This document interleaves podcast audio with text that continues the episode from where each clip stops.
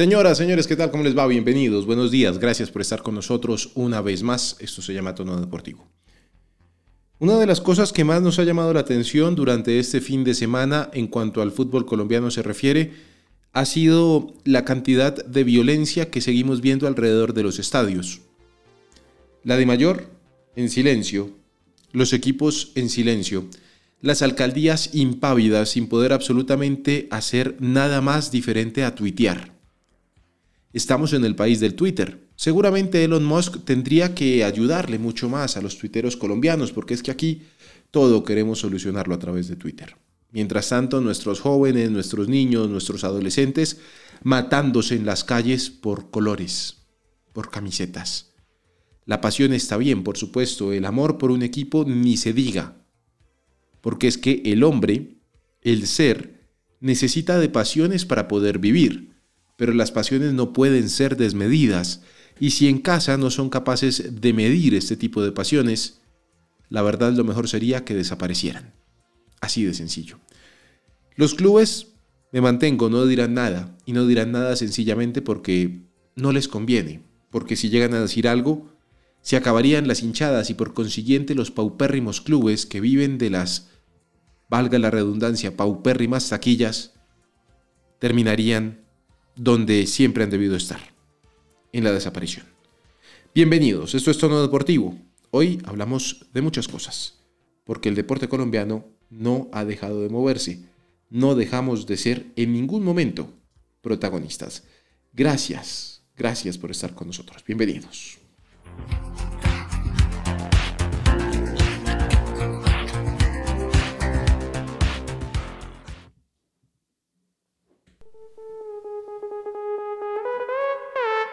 En tono deportivo, ciclismo.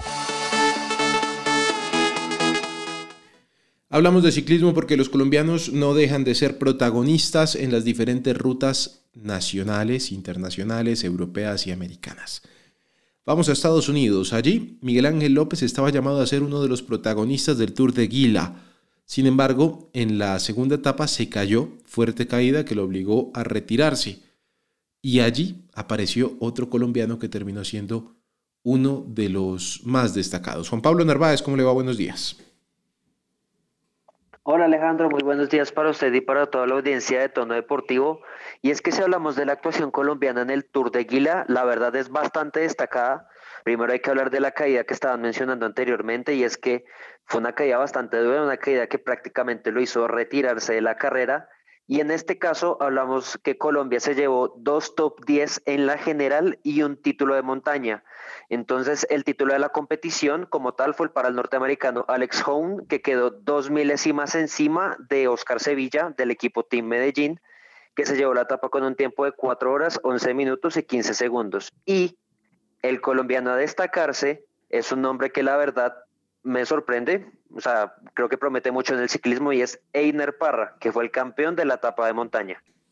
Se queda con la camiseta de Pepa. Seguimos hablando de ciclismo, don Omar Pachón, que ya está muy pendiente con todo lo que sucederá en el Giro de Italia, pero también con la Vuelta a la Juventud y por supuesto lo que sucedió en Romandía, en donde Fernando Gaviria, don Omar, eh, nos mostró de qué está hecho una vez más. Mm. Alejandro, ¿qué tal? Buenos días para usted, para todos mis compañeros, los oyentes de Tono Deportivo. Y sí, muy buenas noticias para el ciclismo colombiano este fin de semana.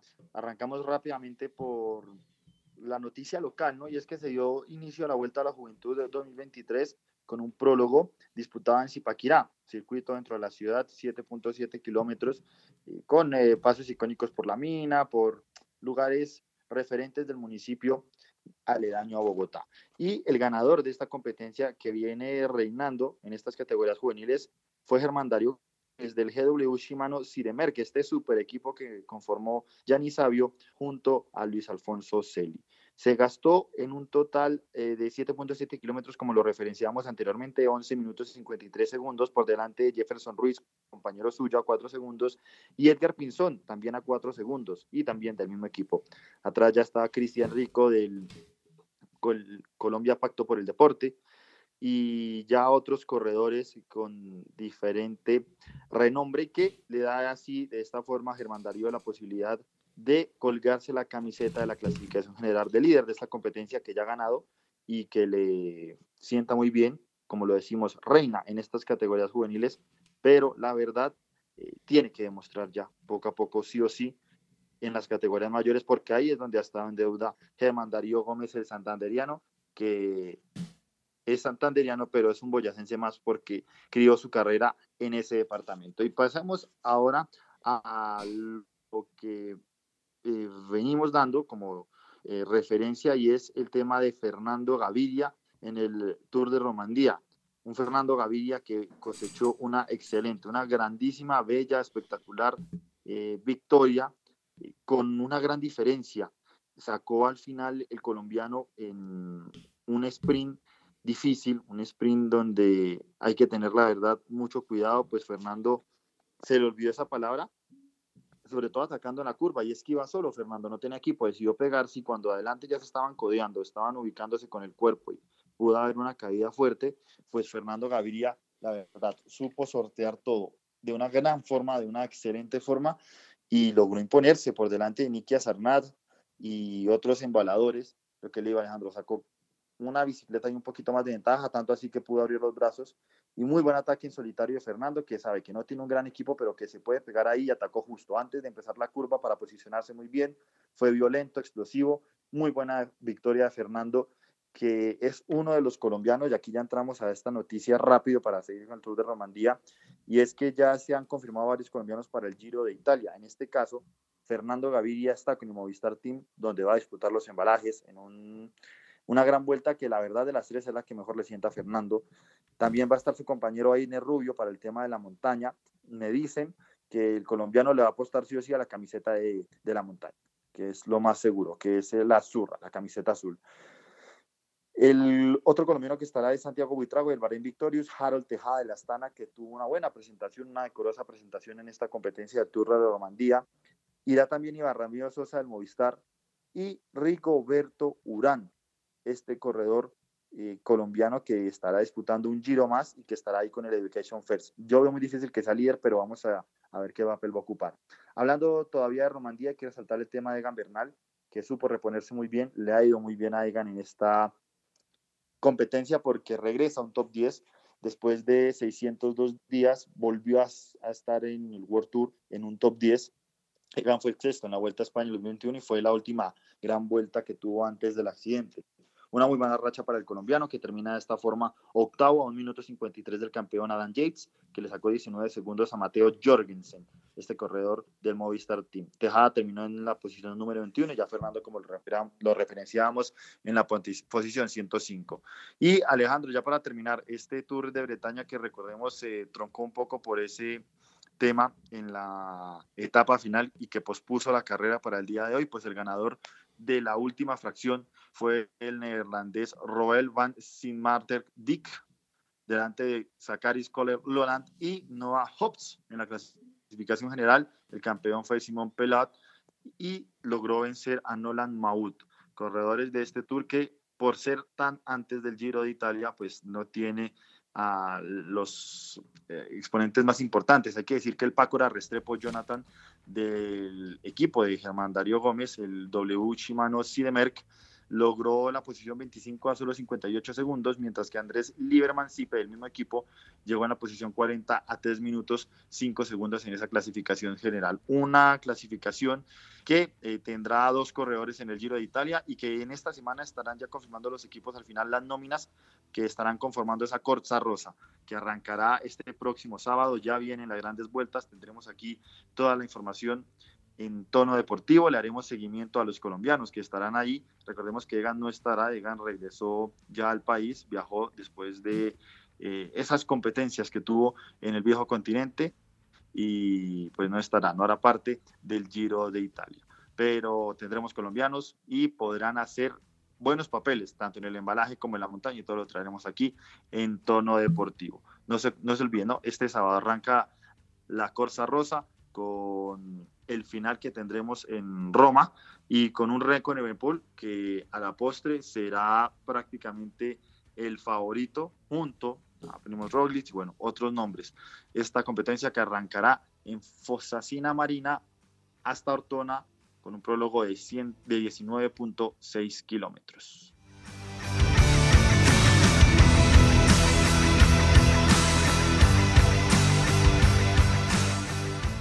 La información del ciclismo siempre con Don Omar Pachón aquí en tono deportivo, la más completa. Hablamos de boxeo porque hay mundial en Kazajistán, en Taskem. Los colombianos ya se subieron al cuadrilátero y Salcedo, el de los más 91 kilogramos, el peso pesado, ya obtuvo victoria. Don Juan Pablo, ¿qué fue lo que pasó? Alejandro, Salcedo se llevó la primera victoria en el Mundial de Boxeo que está mencionando en la ciudad de Tashkent, en Uzbekistán, y derrotó en la categoría de 92 kilogramos a John Labulo, noqueándolo en dos asaltos. Pero sumado a esto, hoy Colombia seguirá su participación con Fabián, Biafara, que se enfrentará al taipiano Chu Enlai. Buena información tendremos seguramente del boxeo. Hay que mencionar también que Ingrid Valencia, nuestra medallista olímpica en Río 2016, medallista de bronce, aparece como la segunda mejor del mundo en el escalafón de la Federación Internacional de Boxeo. Más noticias en tono deportivo. En tono deportivo, fútbol.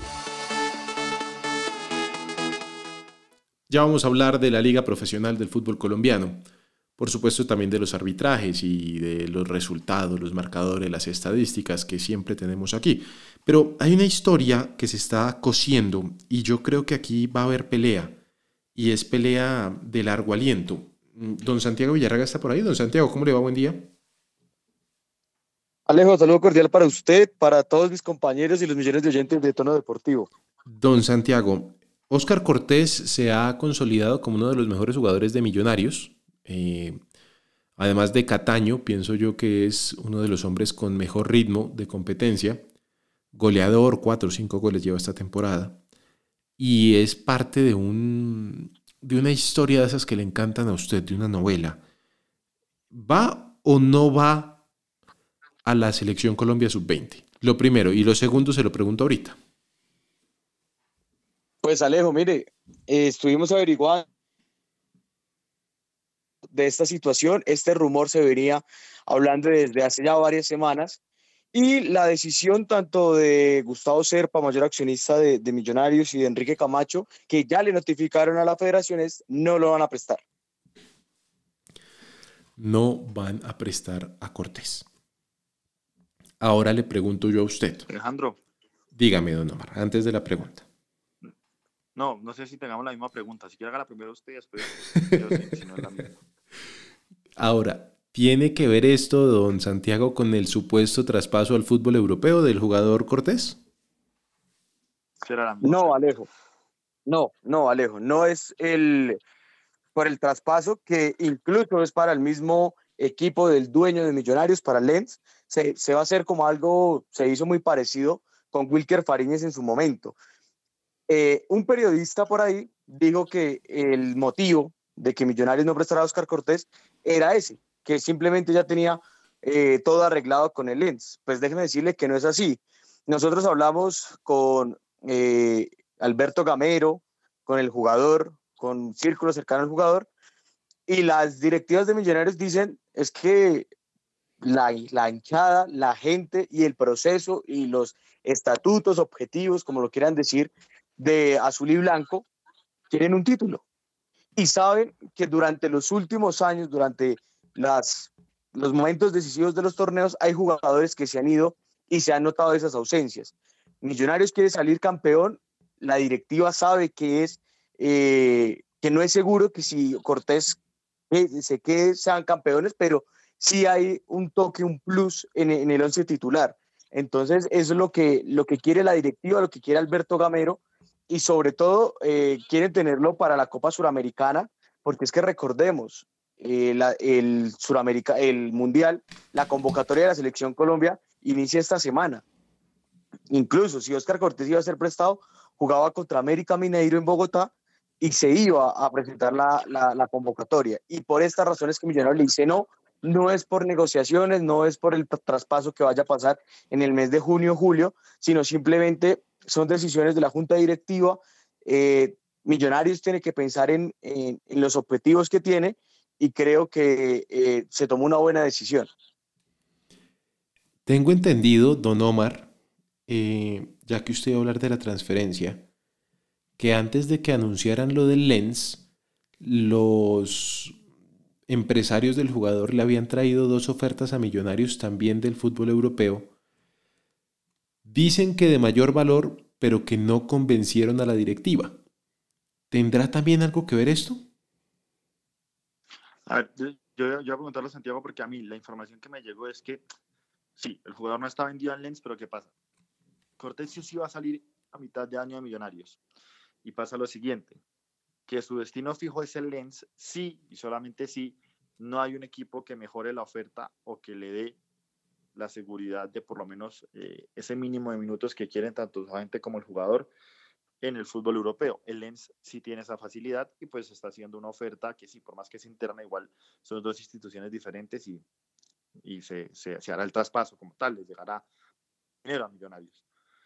El tema pasa, Alejandro, porque a mí me dicen que sí. Hay otras ofertas, no me referenciaron que dos, me dijeron que hay otras ofertas del fútbol europeo. Llegó una de Argentina, pero es que las cifras no dan. La moneda argentina está malísima y las cifras no dan tanto para el traspaso porque se comprometen a pagar en cuotas de hasta cuatro años. A Millonarios no le conviene eso, ellos necesitan tener el dinero prontamente. Y al jugador tampoco le convence mucho salarialmente y la posibilidad de, importancia que va a tener. No han llegado sondeos de Brasil, de México ya saben que no es un jugador para ellos porque pues está muy joven y, puede ser explosivo. Y sí me dijeron que pueden haber ofertas de la MLS, pero que hasta ahora oficialmente no hay nada. Don Santiago, y Santa Fe y Nacional, en contraposición a lo de Millonarios, dicen que ellos sí prestan a sus jugadores sub-20 sin ningún problema. Entonces, ¿hay qué será lo que está pasando? Porque yo creo que es una retaliación de millonarios a lo que ha pasado con los llamados a los de mayores, donde no pueden jugar a sus jugadores. Pues es que Alejo, mire, nosotros lo hablábamos eh, la semana pasada acá. Santa Fe y Nacional eh, dicen que sí, que no hay problema, porque pues ellos saben que el Mundial de la categoría es una vitrina muy grande para estos jugadores. Hablemos de, de, Mantilla de Santa Fe, que incluso eh, antes de que iniciara, bueno, cuando finalizó el suramericano, tuvo varias ofertas, su continuidad en el cuadro cardenal estaba en duda y usted sabe cómo es Eduardo Méndez y pues él sabe que unos buenos pesitos en el mundial, que tenga un buen mundial, que lo más probable que, pase, pues le caen muy bien a Independiente Santa Fe. Atlético Nacional también está en lo mismo con Tomás Ángel, saben que pues eh, es una gran vitrina para estos jugadores y no tienen ningún problema, pero acaba al lado de Millonarios. Recordemos que en, la fecha, que en junio hay, hay fecha FIFA. Lo más probable es que llamen a Álvaro Montero, a Juan Pablo Vargas y a Andrés Ginás. Estos tres jugadores son los más probables que llamen para lo que va a ser los, los juegos entre Alemania e Irak. Y son momentos cruciales para Millonarios. Son momentos que podían afectar y por esta razón es que eh, la directiva de Millonarios no cede, porque eh, le cuento, no solo es eh, Oscar Cortés la única baja de, de, Colombia para el Mundial, hay varios jugadores que no pueden ser prestados, entre ellos ya será Esprilla y John Hader Durán. Ellos también están ahí a la espera y es lo mismo, los directivos de, de estos equipos ingleses afirman es que vamos a tener pretemporada y se sabe que en el fútbol europeo es más importante la pretemporada que la temporada. Entonces, para mí, creo que se están, todos los equipos están pensando en ellos. Ellos son los que pagan el sueldo de los jugadores y pues están pensando en, su objetivo. Don Omar, me dicen que ya Esprilla está en Colombia. Sí, señor, estuvo viendo el partido ayer de Envigado y ya está en Colombia, ya está presto el jugador eh, con el permiso de su equipo, evidentemente, para poder concentrarse con la selección ya muy pronto y estar eh, en ese Mundial Sub-20, teniendo en cuenta que eh, no hizo una mala temporada, no tuvo tampoco un montón de minutos, pero el Watford también igual que los equipos colombianos ven como una posible vitrina este mundial para un jugador joven y que tiene potencial y que puede sacar un buen dinero también. El Mundial Sub-20 comenzará en 18 días. Estamos encima del tema. Don Diego Vargas, ¿cómo le va? Buenos días. Buenos días, Alejandro. Un saludo para usted, para mis compañeros y también para los oyentes de Tono Deportivo. Don Diego, por favor, los resultados, la tabla de posiciones y las estadísticas que nos deja esta fecha del fútbol colombiano, en donde también hay molestia con los arbitrajes. Ya don Santiago prepara todo lo que sucedió con Alberto Gamero. Bueno, Alejandro, si usted habla de que estamos ya a, puertas del inicio del Mundial de la categoría sub-20, pues también estamos a puertas del final del torneo, puesto que ya es la jornada 17 en donde Independiente Santa Fe la inaugura ganándole 2 a 0 a Tolima, un Tolima que como ustedes mencionaba ya próximamente estará estrenando nuevo técnico. Unión Magdalena gana 2 a 1 contra el Pasto, un Unión Magdalena necesitado por puntos, sobre todo para mantener la categoría. Alianza Petrolera hace lo mismo contra Águilas Doradas por el mismo resultado y en un trágico, porque realmente fue trágica la situación entre el clásico país Atlético Nacional gana 3 a 1 Independiente Medellín. Posteriormente, Equidad logra una importante victoria 2-0 contra Deportivo Pereira. Las molestias de las que usted habla ocurrió en el partido entre Junior y Millonarios, el cual el equipo barranquillero gana 1 a 0. América de Cali sigue poniendo en bastante complicada la situación, mejor dicho, del Deportivo Cali tras ganar 5 a 2 el clásico caleño, otro clásico que pues también tuvo mucho que, de qué hablar por fuera de las canchas. Boyacá Chico y Bucaramanga empataron 0 a 0 y Envigado Atlético Huila gana Atlético Huila 1 a 0 y finalmente Jaguares 11 Caldas también termina ganando Jaguares 1 a 0. Importante mencionar que pues eh, hay jornada extra, por mencionarlo de alguna forma, la reposición, jornada 14, que se jugará este próximo jueves, Millonarios contra Envigado y Atlético Nacional contra el América de Cali.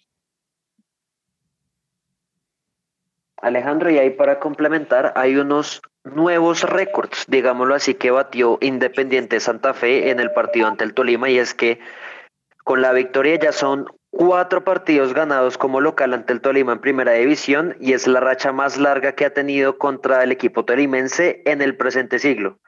La última vez que había pasado una racha así de larga, que había sido de tres victorias, fue entre septiembre del 2000 y marzo de 2001 y una racha negativa también, pero esta vez hablando del equipo Pijao, y es que Tolima lleva nueve partidos sin ganar en condición de visitante en primera división, son seis empates y tres derrotas, y es la racha más larga sin ganar fuera de casa en el torneo desde diciembre de 2016 y septiembre de 2017. En ese entonces perdió 16 partidos y empató solo dos. Antes, que también podemos mencionar perdón, rápidamente Alejandro, es la tabla del descenso que precisamente menciono, y es que tanto el Deportivo Pasto, el Deportivo Cali, Alianza Petrolera, Once Caldas, Atlético Huila y Unión Magdalena están bastante cerca. Inicio de abajo para arriba, Unión Magdalena con un promedio de 1.2, Atlético Huila con un promedio de 1.06, el Once Caldas tiene un 1.12, Alianza Petrolera un 1.17 y el Deportivo Cali un 1.2. ¿Y por qué digo que tan cercanos? Porque el Deportivo Pasto tiene 1.22. Entonces, estas próximas fechas también son importantes porque literalmente cada punto suma. Correcto. Antes de hablar del arbitraje, don Omar Pachón, ¿qué sucedió en la Fórmula 1 este fin de semana? Pues Alejandro, en la Fórmula 1 eh, sucedió la sexta victoria de Chaco Pérez quinta en un circuito callejero en Azerbaiyán, en Bakú, logró imponerse tras aprovechar un safety car donde cambió rápidamente sus neumáticos y logró con una buena maniobra superar a su compañero Max Verstappen, que quedó segundo, obviamente con molestia, por delante de Charles Leclerc, que completó el podio. Fernando Alonso en el sexto lugar se llevó la vuelta más rápida quitándole así ese punto extra que tenía hasta la última vuelta Max Verstappen, que ahora queda con seis puntos de ventaja en el campeonato de pilotos por delante del mexicano. Y un Checo Pérez que demostró estar en un gran nivel, que si le dan las condiciones, y Horner, como lo dijo, que necesitaba apretar más a Checo y más resultados, y Checo dijo que si le dan las garantías los puede conseguir, pues bueno, lo está haciendo, porque es el que está apretando a su compañero, el que lo está molestando. Ya pasó desde esa leyenda que defendió en Jazz Marina esa posición ante Hamilton para que Max Verstappen alcanzara a superar al británico, hacer ahora esa piedrita en el zapato de Max y ojo, porque lo de Checo es muy serio. Y si en algún momento llegará la orden de equipo cuando en alguna situación esté apretada la carrera y Max necesita la victoria, la orden de que Checo funcione como segundo, pero es que por ahora, si lo dejan libre y si él da y muestra resultados importantes, pues cómo lo van a detener. Así que Red Bull también 4 de 4 en este año y nos trasladamos ahora a Miami. Esta semana estaremos hablando de este circuito que tiene por segundo año esta competencia y que ya empieza a abrir ese calendario también en Estados Unidos, que disfrutará de varias carreras este año. Estados Unidos que tendrá Miami, tendrá Texas, Las Vegas también, ¿cierto, Omar? Exactamente, porque se suma en noviembre el Gran Premio de Las Vegas, que acuérdense, ojo, se va a disputar un sábado en la noche. Espectacular. Don Santiago, dígame. Decir, Rápido, lo de Checo, que pues el sábado se llevó la carrera sprint, ¿no? Que este fin de semana tuvimos la primera del año con ese nuevo formato donde se hacía práctica libres a primera hora el viernes, a segunda hora la clasificación para el domingo. El sábado se hace primero clasificación para la carrera sprint, a posterior esta carrera y el domingo sí solamente la habitual gran carrera del fin de semana. Muy bien. Eh, don Santiago, ahora sí, por favor, cuéntenos qué está pasando. Perdón. Bitácora del capitán. Capítulo 365. Vuelve a haber arbitraje malo. Don Santiago, por favor. Pues Alejo, mire, eh, en esta fecha, el que alzó su voz de protesta, que casi nunca lo hace, es Alberto Gamero. Eh, no estaba de acuerdo con lo que hizo Betancur en el juego contra el Junior de Barranquilla, sobre todo en el gol, donde afirma que el juez de, de línea tenía la mano puesta o haciendo como la señal de que tenía que esperar. Usted sabe que ahora en el fútbol mundial se revisa todo, pero el jugador, creo que fue León, eh, no hace caso y saca y ahí se viene el gol. Y una misma jugada similar pasa, que es lo que genera el, la angustia o la rabia de Alberto Gamero, donde Álvaro Montero iba a sacar, pero el juez central detiene el partido y le dice que no, que no se puede sacar hasta que revisen alguna jugada, que obviamente no pasó nada. Y es allí donde Alberto Gamero pues eh, mostró su molestia. También algunos jugadores de Millonarios que decidieron no hablar del tema, porque pues usted sabe que acá en Colombia eh, la persona que habla mal del arbitraje pues puede ser, sancionada, pero en esta oportunidad el, el, que está ahí en, la, en el ojo del huracán es Carlos Bentacur por su presentación en, en Junior Millonarios. Situación complicada. Se nos va acabando el tiempo, pero hay espacio para una última y nos vamos. Don Diego Vargas. Alejandro, tres cosas muy puntuales. La primera, ya casi se acerca el cierre de la, de la segunda división de Colombia.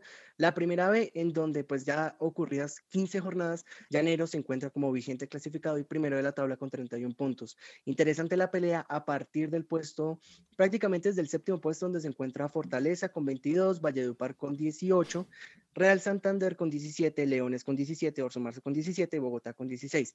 Ya hablamos que el día de hoy se disputarán algunos partidos perdientes de esta jornada y posteriormente el siguiente fin de semana va a ser la, pues, la última fecha, la fecha 16. También hablar de las celebraciones, primero, de dos cumpleañeros el día de hoy, 2 de mayo. Uno mucho más reconocido, por supuesto, por casi todos, David Beckham, y otro que pues es un poco más histórico referente a lo que sucedió en aquellas épocas en los años 50 en, en, España y posteriormente también como jugador y como entrenador, que sería Luis Suárez, único jugador que tuvo un balón de oro, jugador español, español, por decirlo de alguna forma, no que tuviese dos nacionalidades, y que posteriormente, hasta el año 2021, otro jugador español, en este caso jugadora, iba a igualarlo, que fue Alexia Putelas. Y finalmente también hablar de Mont, que tras conmemorar sus 246 años de fundación, realizó una, pues, un tipo de caminata, marcha, también de 5 kilómetros, apoyando pues la creación y la fundación de, de esta ciudad colombiana.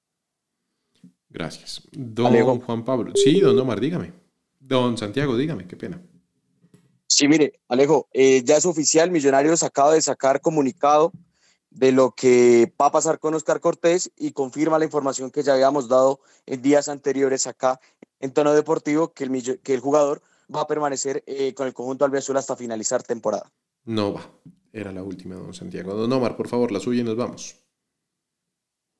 Alejandro, dos corticas y al pie, corticas y al pie. La primera, Cristian González, el colombiano sensación, bueno, colombo-americano, por firmar con los Pats, estará en los eh, training camps con los New England Patriots. Y además ayer confirmó ese acuerdo con la marca Nike, ya oficial para el jugador que estará en la NFL a partir de la temporada en septiembre. Y rápidamente también para cerrar Alejandro Copa Libertadores, porque tenemos encuentros el día de hoy, Ñublense contra Aucas a las 5, Liverpool contra Argentino Juniors, partidazo entre Fluminense y River a las 7 de la noche hora colombiana, mismo horario para Atlético Nacional contra Olimpia, y, en la misma zona horaria jugará Corinthians ante Independiente del Valle. El partido de fondo que se está jugando a las 9 de la noche, Sporting Cristal frente a The Strongers. Don Juan Pablo, por favor, la última para irnos. Alejandro, y nos despedimos con un dato, y es que hace nueve partidos que llegó Pedro Sarmiento a la dirigencia del Once. Y curiosamente son nueve juegos que no gana el equipo manizaleño. Entonces, si lo desglosamos en números, son 14,81% de rendimiento en el equipo de Manizales. Hasta que llega Tono Deportivo el día de hoy. Nos encontramos mañana con más información, más historias. Gracias por estar con nosotros.